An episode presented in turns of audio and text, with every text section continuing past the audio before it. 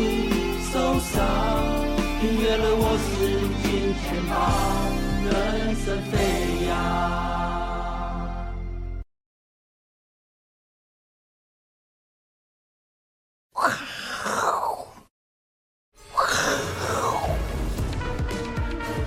欢迎收看，我是金钱豹，我是赵丽。好，那我们来看一下，其实，在鲍尔的一个预市场预期鲍尔的一个降息之后，其实美股哦继续创下波段的一个新高哈，其实离历史的新高也非常的一个接近哈。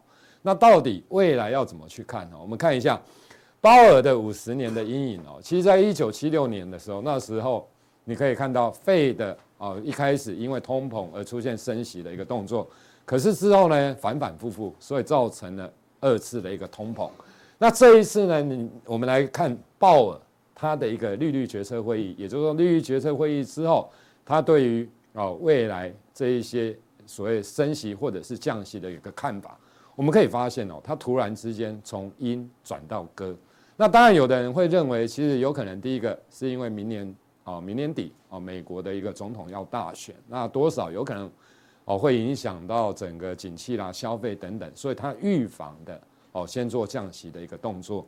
那假如是这样的情况之下，我我想不是因为景气衰退而出现降息，而是预先认为政治的变数而出现降息的话，那股市来讲，我相信短时间应该这样的利多的效果应该还是会持续的一个反应啦。哦，所以我觉得以目前来讲的话，到年底或者是明年一月份。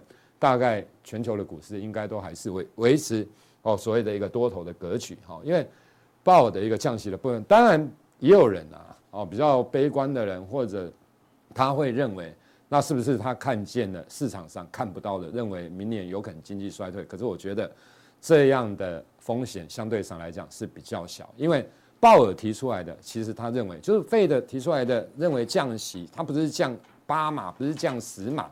它是只有降三码，只是市场他认为有可能比三码来的多，认为有可能五码啦、六码等等啊，哈，我想大概是这样的情形。所以目前你假如说要把鲍的降息预期未来的降息认为经济衰退，我觉得这个哦言过其实啊，哈，所以大家不用太过于去担心。好，那另外一块哦，其实这一两天发生了哦，在货币市场的部分发生了一件重要的事情是什么？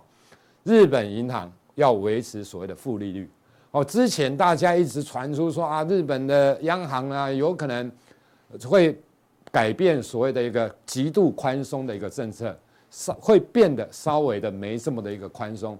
结果呢，日本央行前两天还是维持负利率政策，所以呢，日元对美元的部分来讲，突然之间又出现了所谓的一个升啊，所谓的一个贬值的一个情形。那贬值的状况之下，当然。哦，就带动了日本的股市哦，在这一两天也出现了大涨的一个走势。那当然，你想也知道，日本股市涨，当然也带动了欧美，也带动了雅股。所以最近的哦，所谓全球股市也这么的一个强势。所以你可以看到，以道琼指数来讲，其实最近啊，大概这两个月以来，真的涨幅蛮大的哈。那另外的，你像费半的指数也一样，纳斯达拉或者是。S&P 五百、标普五百的一个指数，其实都是创下波段的新高，就代表着其实市场目前第一个资金来讲还是维持相对的宽松。第二个来讲的话，不管是所谓的一个明年的一个做梦行情等等，哦，大家这个地方涌入了所谓的股票市场的部分，所以带动了哦整个全球股市的一个大涨。那我们再来看一下哦，所以要跟大家解读的就是在鲍尔，假如。预期明年费德的这些官员预期明年有可能降三码，而市场认为有可能降五码、六码，甚至于更多的话，那会受惠的族群到底是哪些？其实大概应该是这样说了哈。我们先看一下，真的在会议完之后，其实美美股、美债都是出现上涨，尤其是美债的部分。美国十年期公债既然跌破了四趴，来到三点九趴的附近，那当然大家也知道。当美债殖利率的下滑的时候，它又又会拉动了本益比的一个往上调，所以这也是美股最近上涨很重要的一个因素之一啦。哈那当然，它的一个利率中期，二零二三到二零二六啊，它的一个利率预期的中位数来讲的话，其实你可以看到也出现了下移的一个情形哦。那另外的，假如说从这些的角度来看哈，其实我跟大家报告，鲍尔其实讲的重点，通膨率已经从高点滑落，失业率也并没有大幅的上升，这个代表景气基本上来来讲，在未来应该软着陆的机会，甚至不太着陆的机会，其实是大的啦。那利率呢，已经限已经进入了限制的一个领领域，就是说，利率来到这个地方，大概已经是高点了哦，就是可以限制性的。那劳动市场依然紧张哦，供需处于平衡。那另外的，他也直接点明了，现在大概就是利率的高峰了。未来来讲的话，我想整个利率下滑只是时间上的问题，因为目前看起来通膨的部分，你像油价啦，哈，你像原物料等等啊，哈，虽然有些啊，比如说像铁矿砂来讲有稍微的反弹，可是毕竟说真的，那个弹幅都不是太大，所以对通膨来讲的话，其实说真的没什么太大的一个影响。好，那。受惠的族群呢？假如说明年，哦，在降息的一个状况之下，当然第一个受惠到的，你可以看到就是美国公债的价格。最近美国公债的价格开始出现了上涨的一个走势。哈，那美国公债的价格假如出现上涨的一个情形的话，那受惠的会有谁？你比如说像最近一些以寿险为金控的这些公司，其实它的股价开始出现上涨的一个走势。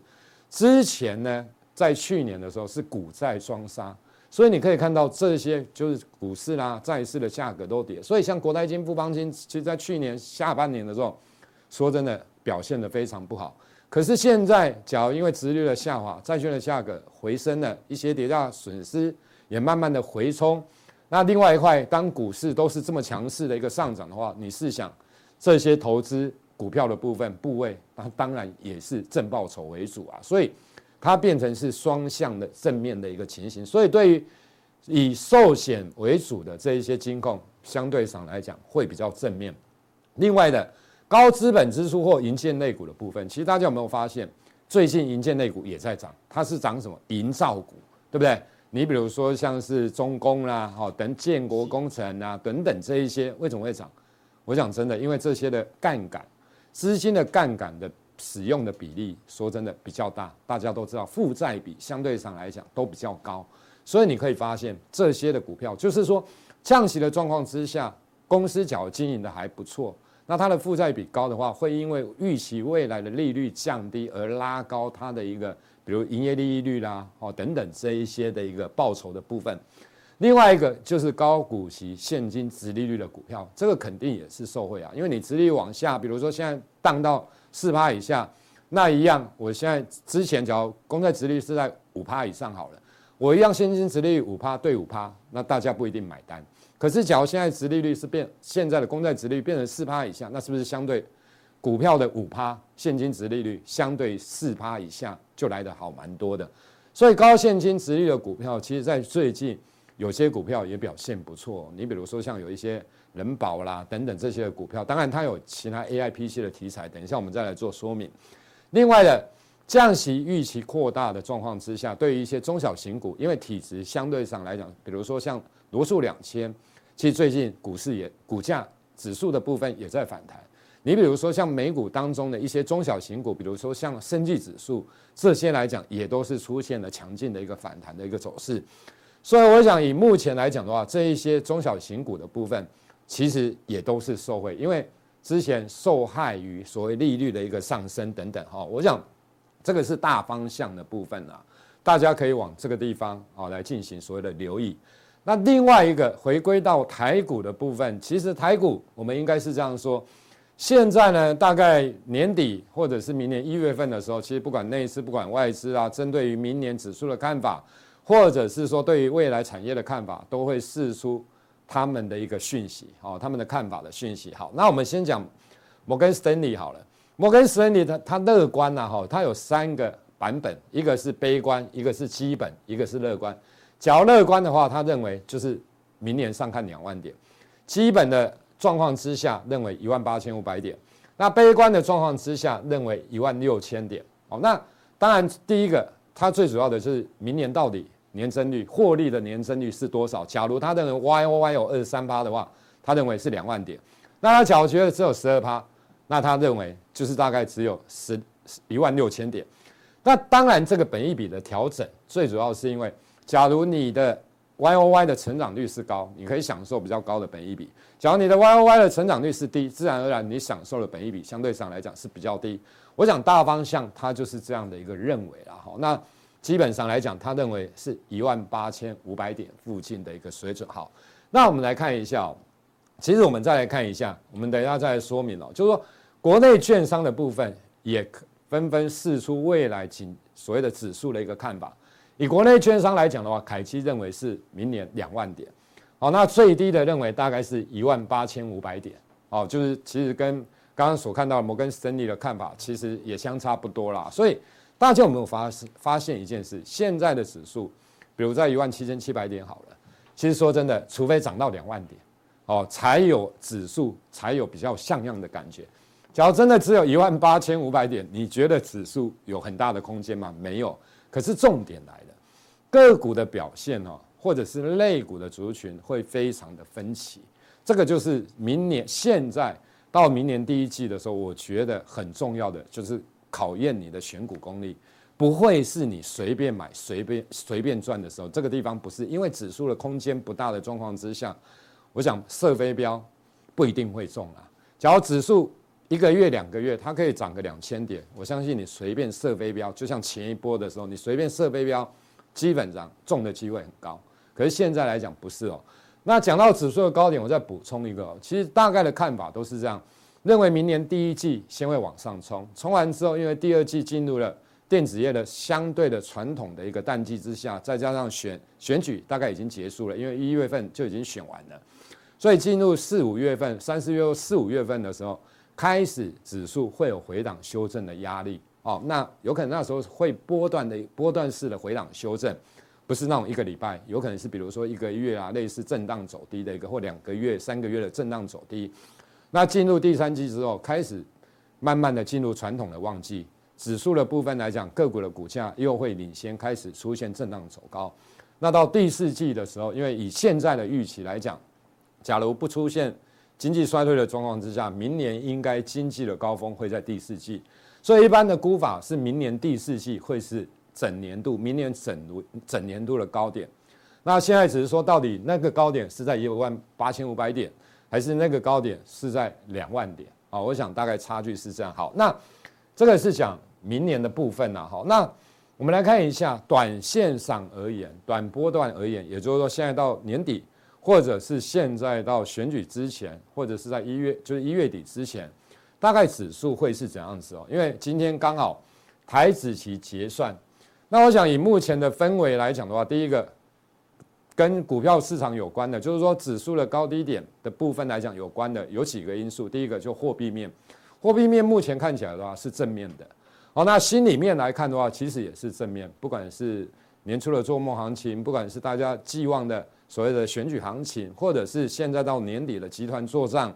或者是投信做账等等，所以以现在来看的话，其实相对上来讲真的是正面，所以指数应该有机会类似美股的走势，大概呈现金金涨的走势，就是震荡走高了哈。我觉得要连续性大涨的机会也不是太大，不过震荡走高的机会相对上来讲是比较大。好，那类股的部分，当然啦，你比如说台新投顾的部分，大概他认为这个地方来讲的话，电子股你要留意 AI 啦、手机啦、网通啦哈等等。我想大概就是这样子啊。对电子业的部分，很多人的看法就是 AI 未来还是盘面上的主轴。可是重点来了，不是全部的 AI 都会涨。大家了解我的意思，就是第一个你要看股价的位阶，第二个来讲的话，你要看它的题材性是新的还是旧的，第三个你当然要看它明年的营收的展望、获利的展望到底是如何。我想这个部分来讲是蛮重要的。好。那其实我们来看一下，其实最近强的股票好了，AIPC 的部分，这个呢，其实大家看法像有比较保守的人，他一定会觉得啊，AIPC 又还没出来，对不对？那一开始纵使出来好了，它的占比肯定是不高，肯定是低的。可是我跟大家报告，其实股票市场当行情比较热络的时候，其实本来股价就是反映未来的成长的预期。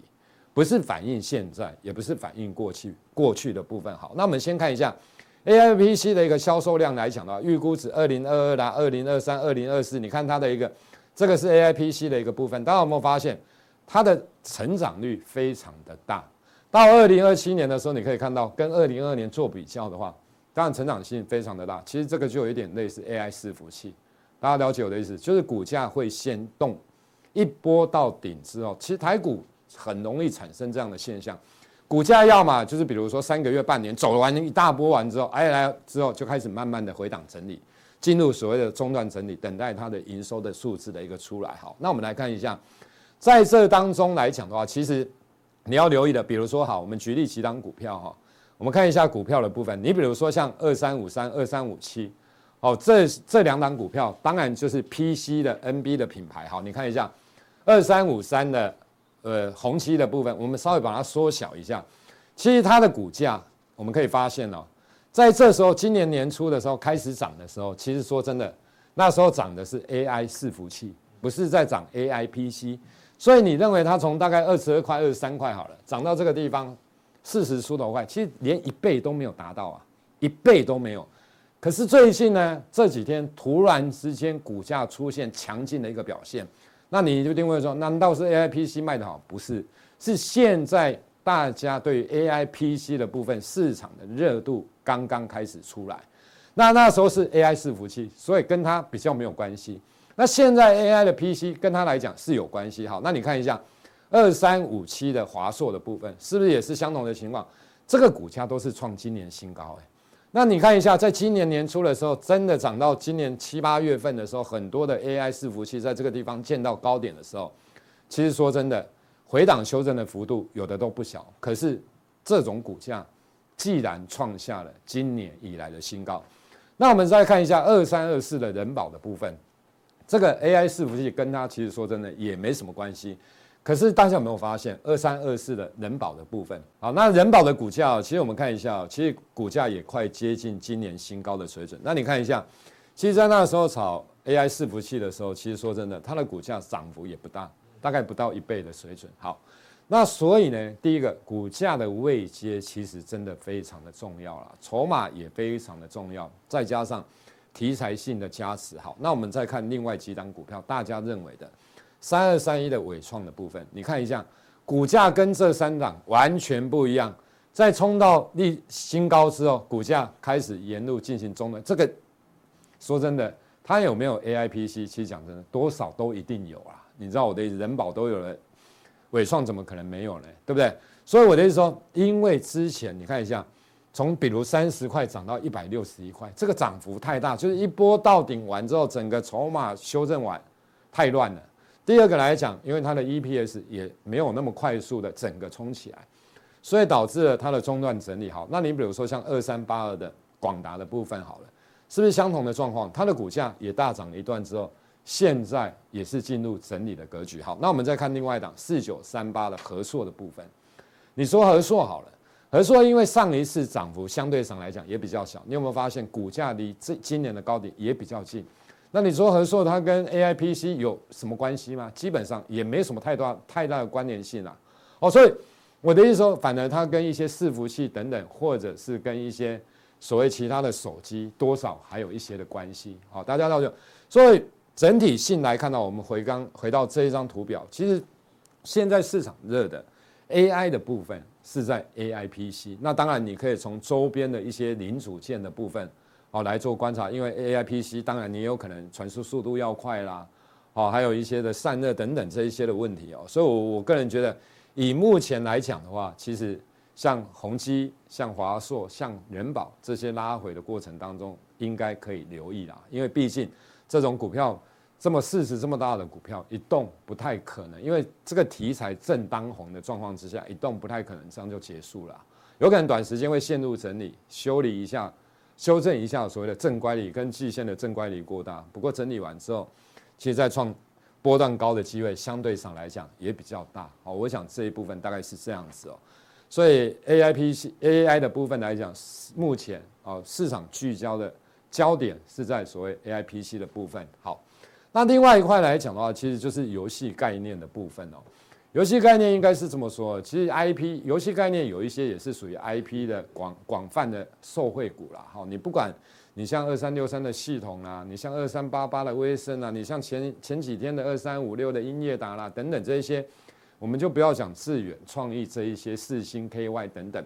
你看一下系统讲说要跨入所谓的 IP，股价大涨了两倍，威盛也一样，对不对？二三五六的英业达也是相同状。那广泛来讲，你只要可以授权出去的这一些的产品，基本上来讲都是属于 IP 的概念。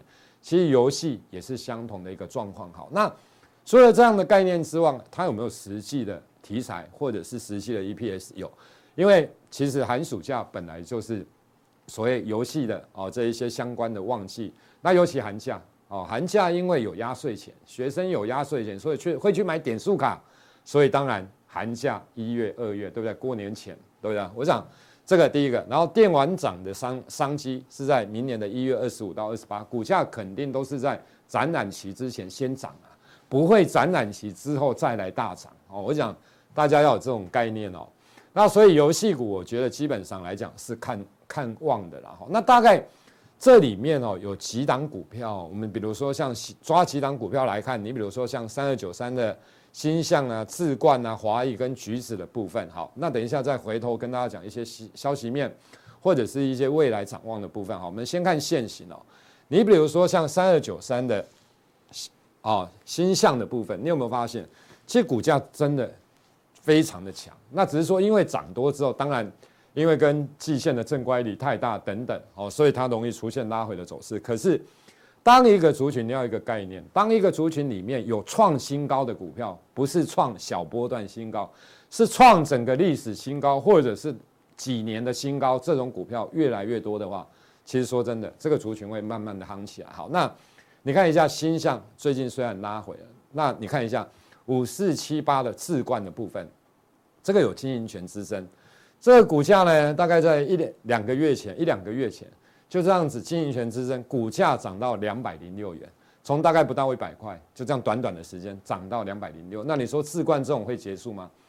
他们去年董事股东会大概是六月底，那你股东会过户前大概两个月，四月底，现在才十二月，所以我相信这个股权之争后面还有机会啦，不会这样就结束了啦。好，那。你可以看到现行的部分，当然这个涨多，我不是到叫大家去追它，而是说，当它上来之后，大家发现到底是谁在追求所谓的置冠？原来是网银国际。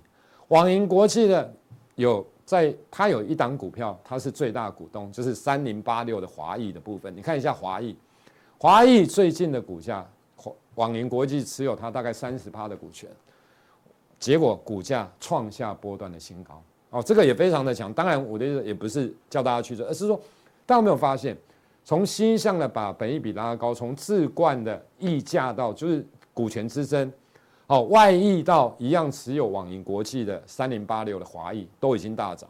另外一档网银国际也持有的六一八零的橘子，你看一下，股价来讲的话，我觉得相对这个季线翻扬，我觉得这种股价连华义都可以涨成这样子，置冠都可以涨成这样子的情况之下。我想橘子是相对上来讲是蛮有机会的。好，那我们回到刚刚那一张图表的部分，我稍微跟大家说明一下了。好，鈊象的部分，当然它的 EPS 这一些都是创下历年新高，没有问题。可是因为它真的涨的波段上涨的幅度非常非常的大了。那另外置冠的部分来讲的话，它当然也是 IP 授权啊等等。好，那另外的股权之争，当然是导致它股价大涨很重要的因素。那华谊的部分呢，当当然科。跨足了所谓的游戏社群平台等等，哦，游戏大乱斗，哦，取得游戏大乱斗这个社群平台。那因为呢，网银国际持有它三十八的股权，是最大的股东，所以带动它的股价上涨。那六一八零的橘子的部分来讲的话，其实当然它也是所谓的 IP，那它也有所谓的第三方的电电子支付的部分，哦，橘子支第三支付，哈。所以，另外的，它在今年来，在明年来讲的话，它有三款新的游戏啊要上市，另外还有一款改版的游戏在明年要上市，所以等于四款。所以台新投投顾呢预估，它明年今年的 EPS 大概三块多，明年的 EPS 是八点一七，目标价是给一百加入。那网银国际持有它八点六五趴，就是第二大股东，是橘子的第二大股东。所以，假如说以台新投顾，假如预估真的明年 EPS 八块多，现在股价七十几块，其实说真的，以游戏类股，你看一下哈，智冠的部分，今年前三季五点五，预估明年大概七点八，股价昨天收在一七六。华义的部分来讲的话，你可以看到零点九一，今年前三季股价一百一十五点五。那橘子的部分，今年前三季三点三六，股价相对上来讲，真的跟华谊做比较偏低。那假如预估 EPS 来讲的话，其实明年的橘子有可能比智冠的 EPS 都来得高。所以以这样的情况来看的话，确实在游戏的部分，我觉得橘子基本上来讲应该是被低估的啦。那当然在另外的在加强定的部分。哦，我们会针对一些看好的电子啦、生技啦，好，跟钢铁航运，好等等这些来跟大家进行报告的。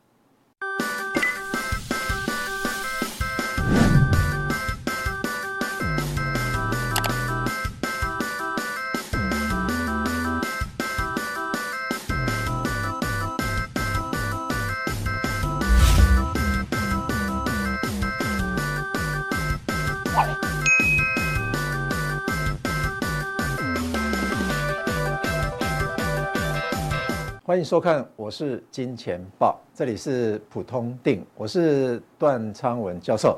那今天来跟各位分享一下哈，最近的一些大消息哈。大家也知道说这个鲍尔啊，突然间转鸽哦，这个是非常奇特哈。当然，这个传说有很多了哈。为什么他会从鹰转鸽哈？那事隔不到两三天，竟然鸽子会变老鹰哈？这个也非常奇特哈。当然有他自己的一个百分比的一个存在，也就是他认为应该要怎么做的一个啊思维了哈。但是可能有其他的更大的一个权重哦，可能不是他自己可以控制的哦。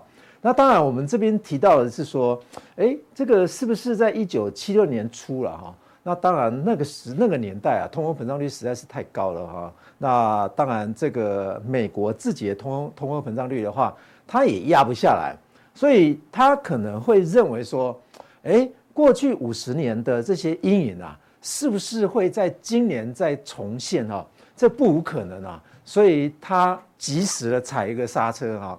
但是这个刹车是不是会踩住哈？之后还还会不会放？还会不会再放开？哎，这个也很难以想象啊。为什么呢？因为它鸽子都可以转老鹰的，老鹰不能转鸽子吗？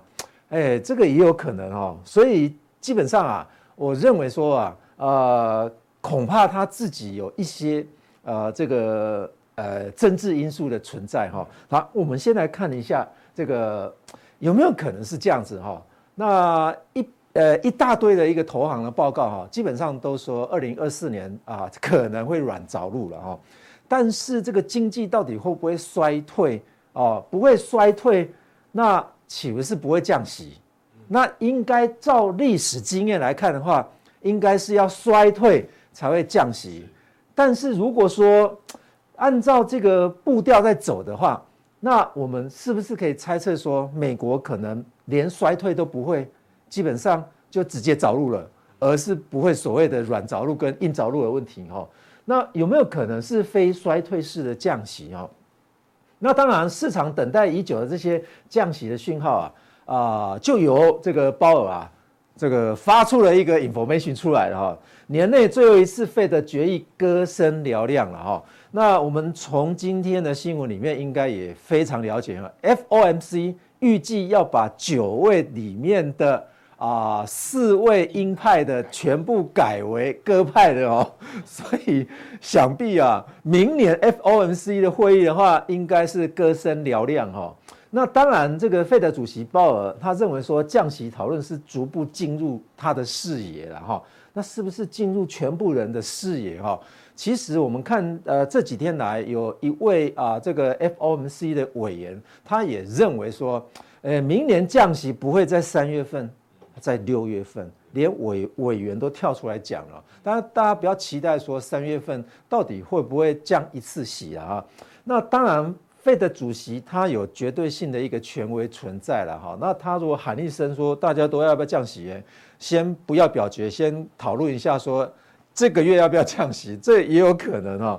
所以使得美国经济二零二四年基本上可能会没有衰退的情况，Fed 也愿意降息啊哈？为什么？呃，我们想想看哈，在我们的啊周遭环境里面哈，你如果利利呃利呃利率抬高到八趴以后的话，那有很多公司是成本会加剧哈，所以因此哎，其实鲍尔应该也想到说，有很多的 S M P 五百的成分股的公司啊，他们的一些利息成本的话是逐步在攀高。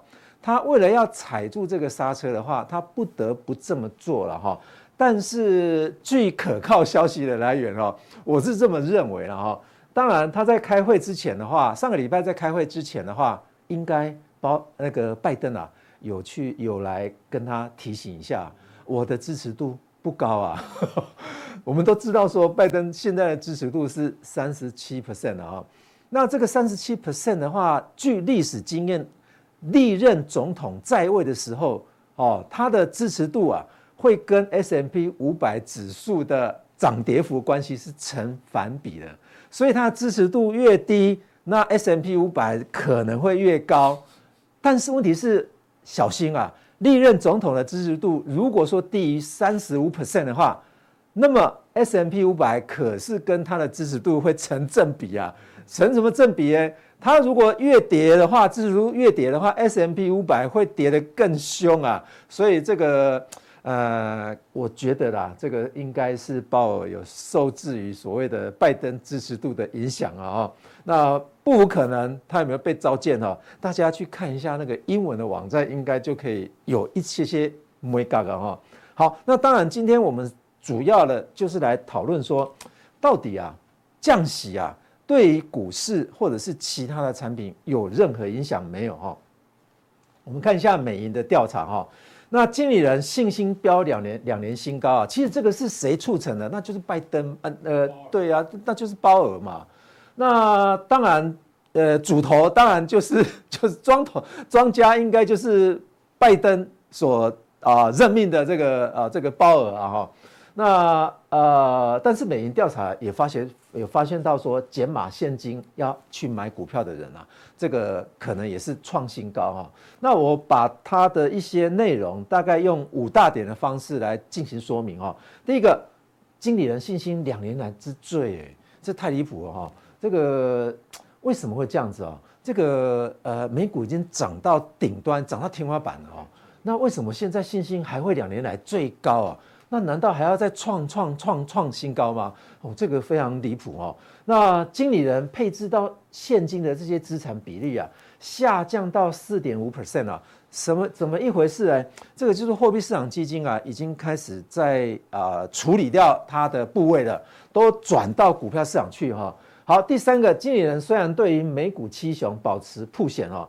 但是开始把目光哦转向银行股以及小型股，为什么？因为降息对这些股票而言的话是一个利多了。我们怎么说哈？银行股的话，如果降息，那它的贷款不变，先动存款利率，那它岂不是 spread 就会变大，它的利润就会变多嘛？啊，再来，为什么是小型股？其实小型股对利率的敏感度是比科技类股还要来得高，为什么啊？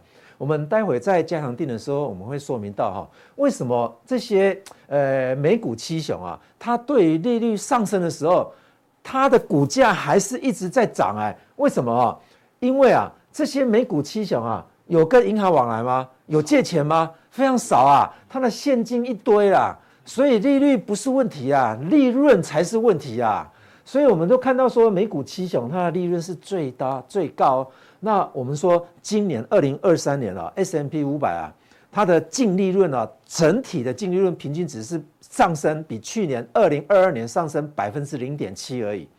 但是零点七是谁贡献的，知道吗？大部分都是这个七雄，其他的全部都是负值哈。这个也是非常奇特。来，我们来看一下哈，诶，经理人期待二零二四年将迎来金发女孩的经济学哈。那什么叫做金发女孩啊？金发女孩就是什么？就是成长啊，啊，还有通通膨偏低了的这些经济环境，政策成为全新的一个资产价格策略性的一个驱动力哈。但是我要提醒各位，她为什么要讲说金发女孩？因为金发女孩已经遭遇到成长高、通膨偏低之后啊，她碰到了熊妈妈跟熊爸爸，还有三只小熊全部出现了。因为这个金发女孩啊，当时啊在森林里面啊，去一个小屋啊，她看到了很多床，又看到很多椅子，结果没想到啊，那栋房子是熊居住的房子。哦，这个自己可以上网络去找寻一下金发女孩哈。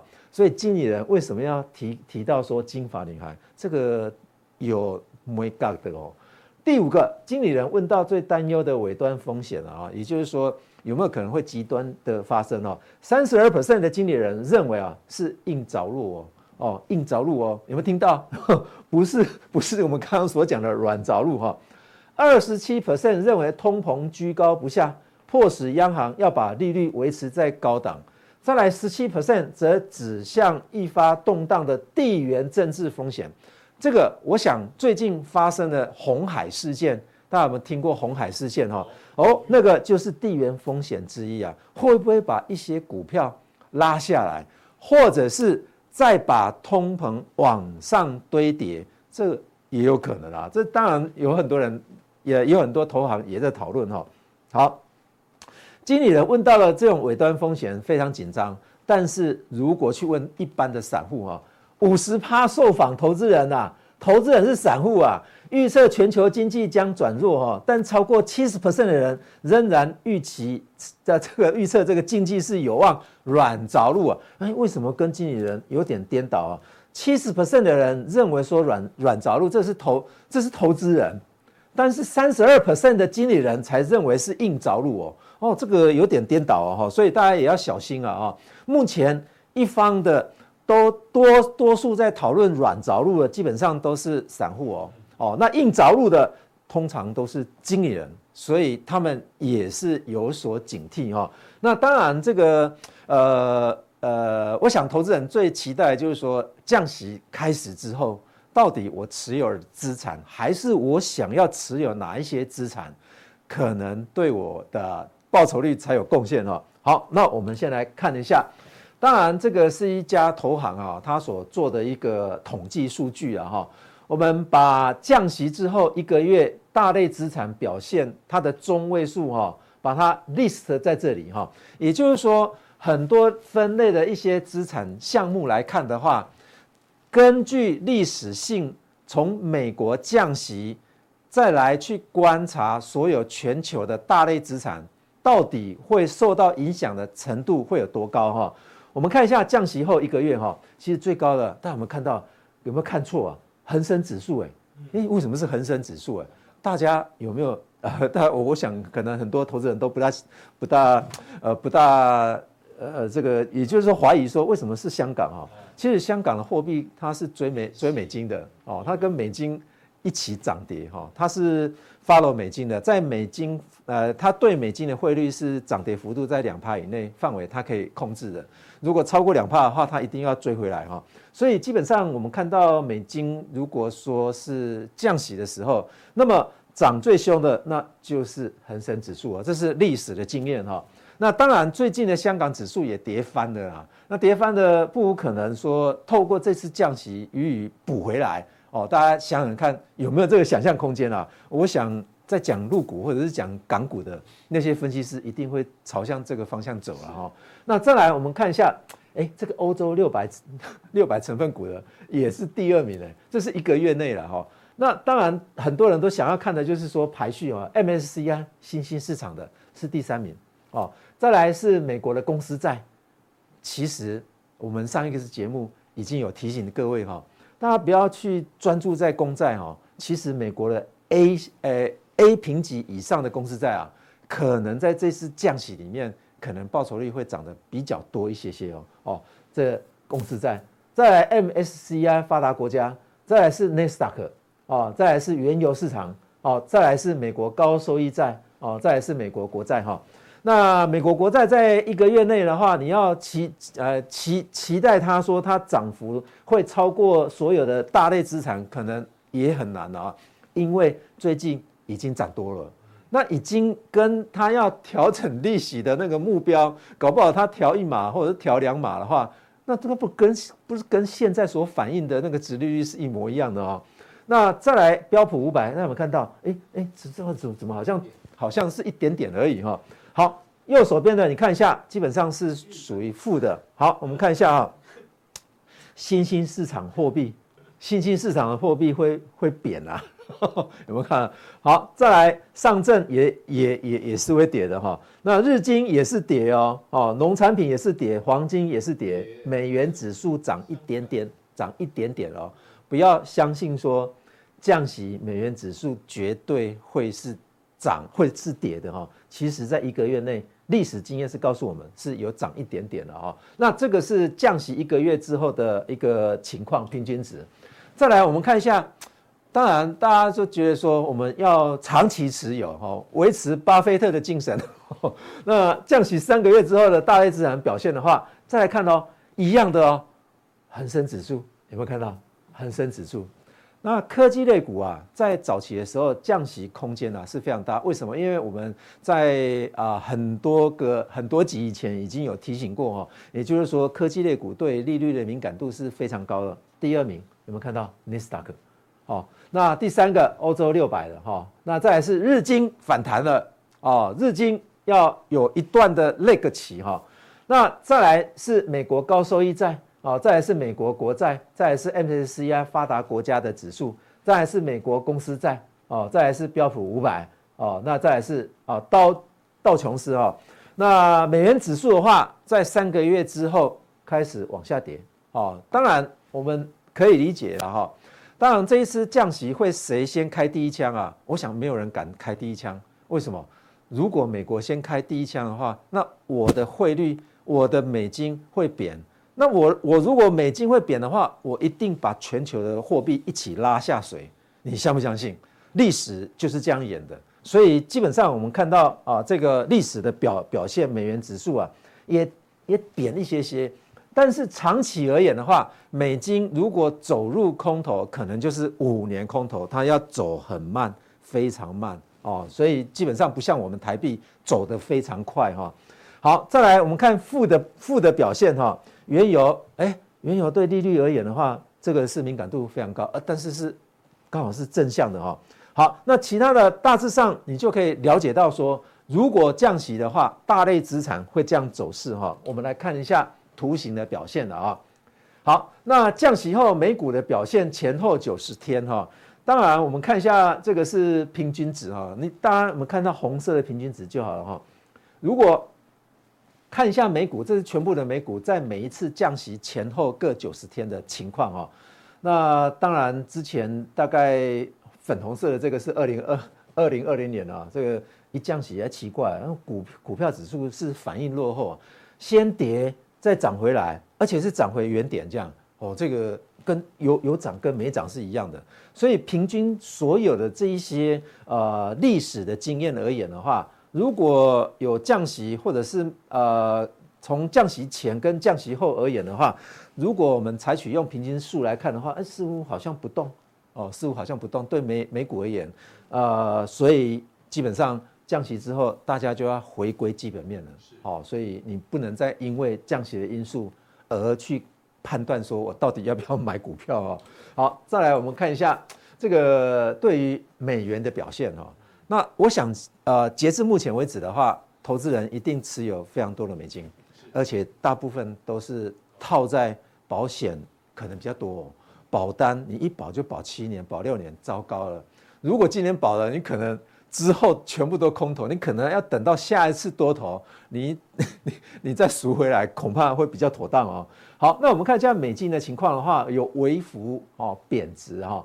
那从历史经验来看的话，大部分的图形大概都是会往往下走一些些了哈。当然，我们不见得说一定是会是贬值，但是从美金的多头趋势已经走了十年来看的话，基本上接下来五年恐怕是。美元弱势的开始哈，这个绝对要小心。好，再来降息后，新兴对于我们这个呃台湾的属于新兴市场的表现哈，我们看一下新兴市场，如果从二前一次降息二零二零年开始而来看的话啊，哎，当然，大家大家都觉得说这个是因为 COVID-19 的影响了。但是 COVID-19 影响降息之后，你回弹的速度是非常快的，是没有错。但是从历史经验来看的话，似乎对我们新兴市场而言，也没有是往上冲的一个动力存在。所以大家也不要相信说美美股啊、美国啊政府它降息会对我们国家所有的股票会有所会有所贡献哈。呃，我想平平心而论的看。一一样的降息开始，大家就要回归基本面了。好，不应该再因为降息与否来判断说到底我应该买哪一类型的股票了。再来，我们看一下黄金的表现。诶，当然我们看到黄金的表现，如果用九十天来看的话哦，三个月嘛哦，如果用平均数来看，把整个八九年、九五、九八、零一跟零七、一九、二零年把它算在一起的话。似乎好像有微幅上升一些些了哈。好，那当然我们以我们以上呢是给各位做一个历史经验的一个观察，让你可以在你持有的资产里面，或者是未来想要持有的资产里面做一个判断哈。那对于我们待会要介绍的加强錠哦，呃，我要介绍的是七巨头。那我们要介绍的是什么？哎，七巨头为什么会涨翻天呢？那二零二四年是不是也会是七巨头的一个呃表演场合哦？呃，这个很有可能哦。所以呃，你对市场呃这个对于七巨头对于整个市场会有什么样子的冲击啊？我们待会会在加强錠里面啊多加说明。好，我们今天普通定就介绍到这边，谢谢。